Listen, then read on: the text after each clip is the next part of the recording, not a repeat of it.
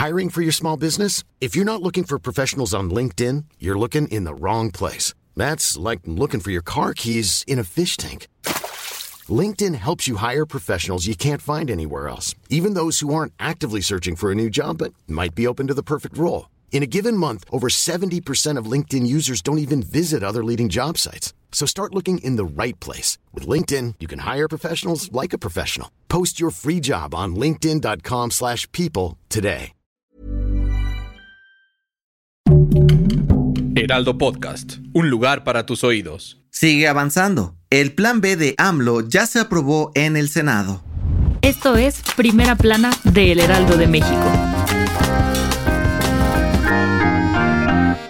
El famoso Plan B de la reforma electoral de AMLO atraviesa quizás las horas más cruciales desde que se puso en la mesa hace una semana y este miércoles dio un gran paso hacia adelante. Y es que tras horas de discusión y con 69 votos a favor, 53 en contra y ninguna abstención, el Senado de la República aprobó el dictamen en lo general, al no ser una reforma constitucional como la propuesta anterior. Solo requería la mayoría simple para salir victoriosa. Cabe recordar que esta reforma busca reducir salarios de consejeros para que no ganen más que el presidente, eliminar fideicomisos e incluso desaparecer algunas ramas del Poder Judicial de la Federación. En uno de los momentos más tensos de la sesión, el senador de Morena y presidente de la Junta de Coordinación Política, Ricardo Monreal, votó en contra de esta iniciativa, por lo que dijo que deberá asumir las consecuencias de esta decisión. Hasta el momento de la grabación de este episodio, los legisladores seguían discutiendo en particular los más de 1.200 artículos que se presentaron en esta ley. Así que te mantendremos informados sobre este tema en este podcast y a través de nuestra página web www.heraldodemexico.com.mx. ¿Quieres estar bien informado? Siga Primera Plana en Spotify y entérate de las noticias más importantes. Los últimos días han sido bastante complicados para el Perú, pues la destitución y detención del expresidente Pedro Castillo por tratar de disolver el Congreso desató una grave crisis política y social en el país sudamericano.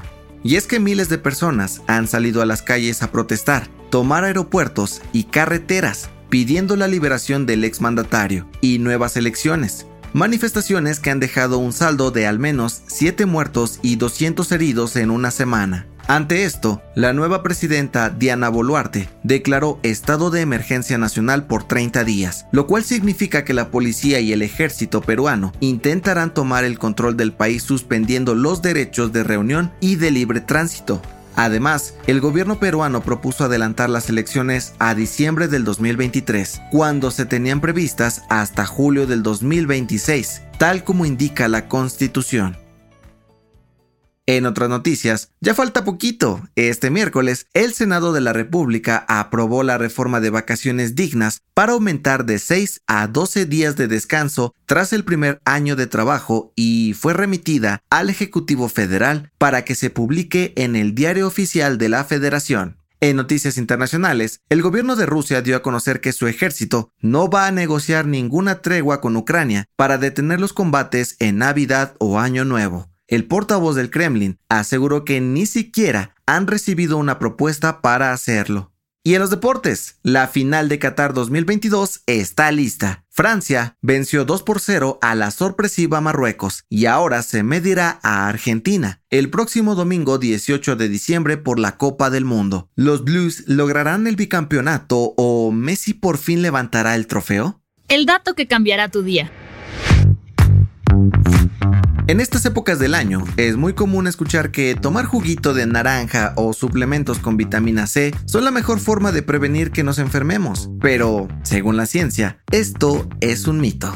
La creencia de que la vitamina C previene la gripe nació en 1970, cuando un médico publicó un libro en el cual aseguraba que este nutriente podía curarlo todo incluso enfermedades cardíacas, lepra o cáncer. Sin embargo, fue descartado por la comunidad científica por no tener estudios que lo respaldaran. Pero ojo, según la Universidad de Harvard, si bien la vitamina C no previene los contagios, sí ayuda a reducir un poco la duración de los síntomas, en promedio un día menos de sentirte mal. Para que esto suceda, se recomienda tomarlo diario y no solo cuando nos sentimos mal, comiendo frutas y verduras como cítricos, guayabas, pimiento o brócoli, que incluso tiene más vitamina C que una naranja. Yo soy José Mata y nos escuchamos en la próxima.